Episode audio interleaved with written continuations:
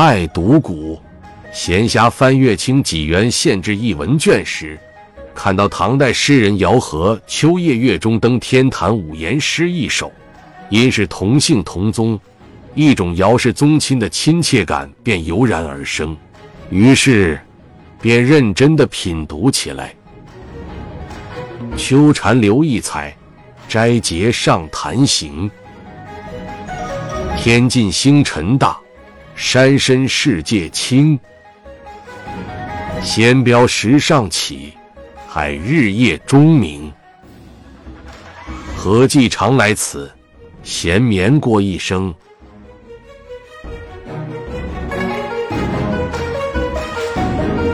据词海载，姚和。七百七十五到八百五十四，唐代诗人，陕州峡石（今河南陕县人），元和进士，授武功主簿，官秘书少监，史称姚武功。其诗派也称武功体，所作诗篇多写个人日常生活和自然景色，习为武律，刻意求工，颇类贾岛。故姚贾并称，有姚少监诗集，右边有集选集。姚和一生属于多产诗人，其诗在于《全唐诗》者达七卷五百余首之多。但无论《全唐诗》还是《济源县志》，姚和描写济源山水或曰王屋山胜景的诗篇仅有两篇。秋夜月中登天坛是其中之一，此诗为五律诗，或曰五言诗。从诗中可以看出，姚和在秋日的月夜登天坛，不乏借景抒情之感，充满了对王屋山的向往。这首诗意境飘逸雄浑，表达了诗人想远离世俗纷扰，在安宁中度过一生的愿望。全诗语言清丽，想象奇特，尤其是中间两联，高旷悠远，字句圆熟，读来颇令人玩味。姚和出游王屋，夜登天坛，是有深刻的时代背景的。王屋山地处河南省济源市西部。是中国九大名山之一，而天坛山则是王屋山的主峰，海拔一千七百一十五米，气势雄伟，并以其雄、秀、险、奇、幽而闻名天下。相传，中华民族的人文始祖轩辕皇帝为了打败蚩尤，平定天下，曾在此设坛祭天。这里还是道家的修身养性之所，在先秦，尤其是春秋战国时期，老子、列子、周灵王太子王子晋都先后在王屋山修炼。在汉代，中国道教产生之后，几乎历代道教大师和道教名流都与王屋山结下了不解之缘。唐代是一个崇尚道教的国度。唐高祖曾专门颁诏宣布三教次序，以道教为先，佛教次之，儒教最后，并把《道德经》列入国家正式考试科目，为此排在了《论语》之前。这就使得唐代知识分子大都以信奉道教为荣，并由此步入科考，通达仕途，进入官场。在唐代，道教不仅成为国家宗教。而且更是皇室家族的宗教，处于至高无上的地位。唐代最负盛名的道士，上清派茅山宗第四代宗师司马承祯，就是在这种道风盛行的社会背景下，经常入宫讲经论道。唐开元十二年（七百二十四年），唐玄宗又命司马承祯在王屋山自选行胜。修建宫观，继而又命其胞妹玉贞公主入王屋山师从司马承祯学道，一时震动朝野。继玉贞公主之后，整个唐代共有十一位公主入道，还有五位公主因驸马亡故度为女官。司马承祯入主王屋山后，在其所著《上清天宫地府经》中，把王屋山称之为天下第一洞天，从此王屋山成为唐代道教活动中心。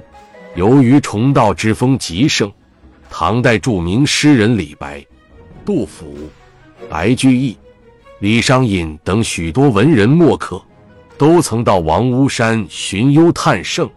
访道吟诗，尤其是陈子昂、卢藏用、宋之问、王氏、毕构、李白、孟浩然、王维、贺知章等，还与司马承祯结为仙宗十友，写下了很多名篇佳作。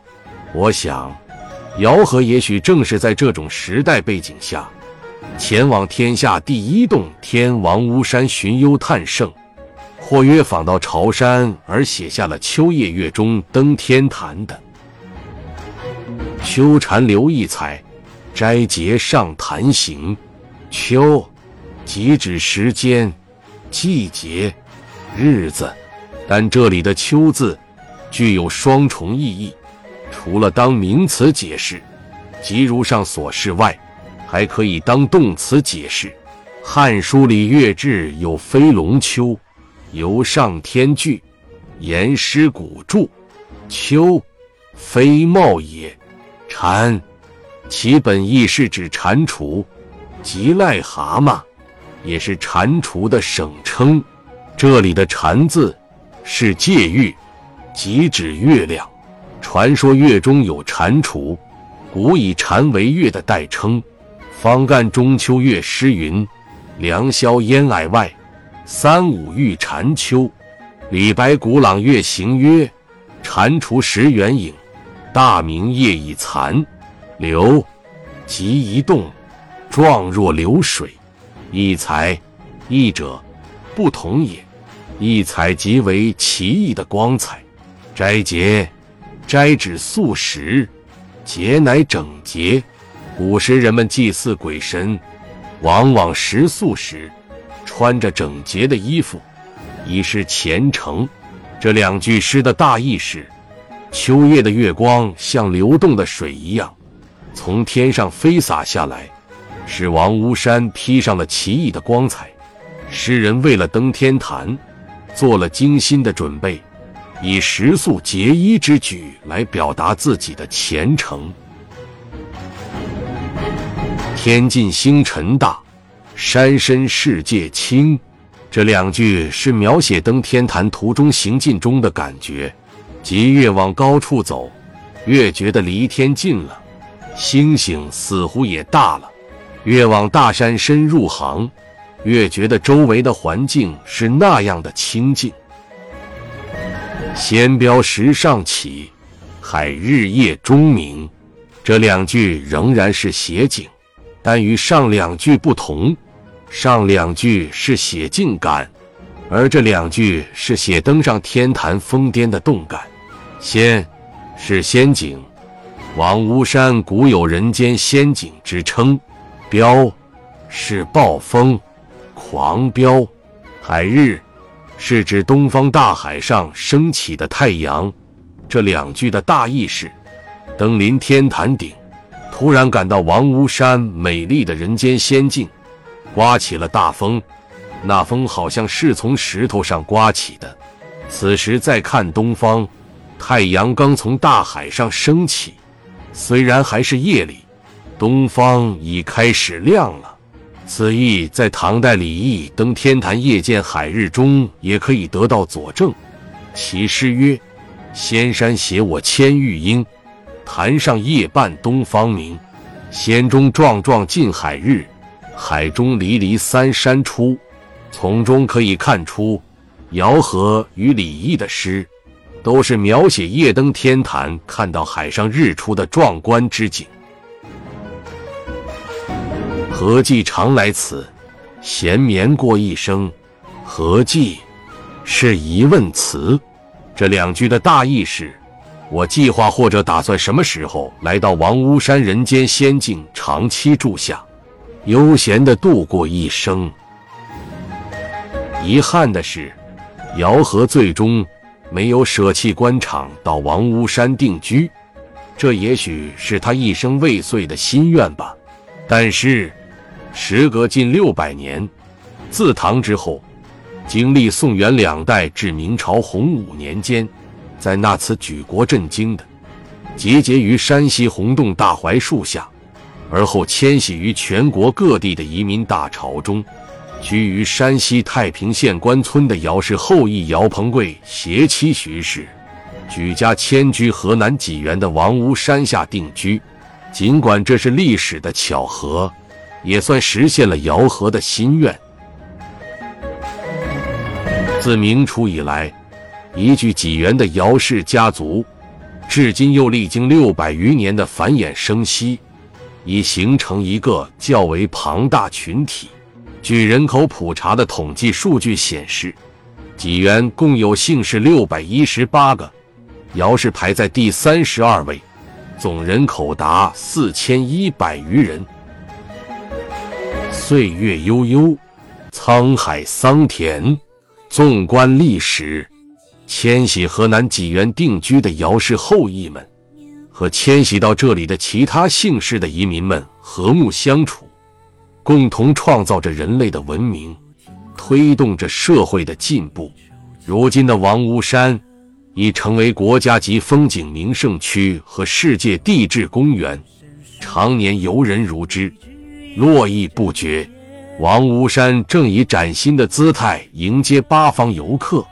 如若真有在天之灵，也许姚和还会前来写出更加壮美的诗篇。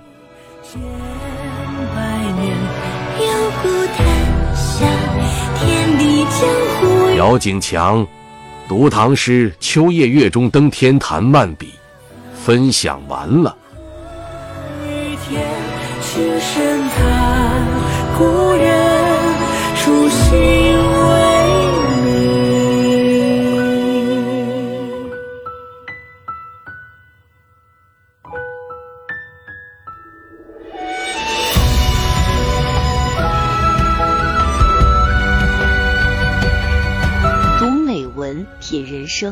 世界，打开心灵的锁。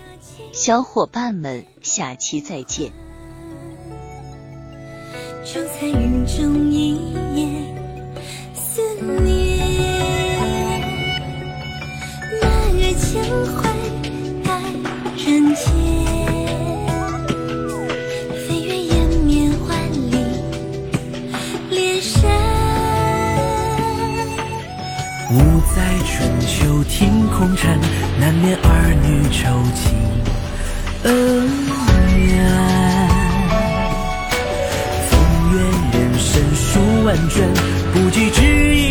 音推战论剑。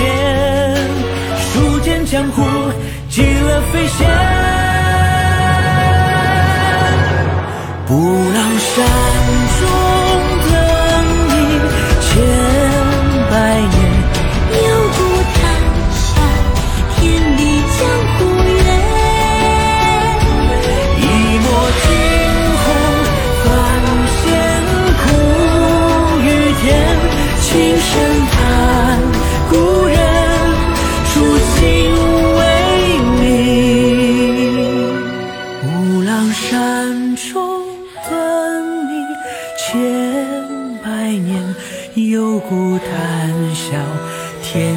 江湖远，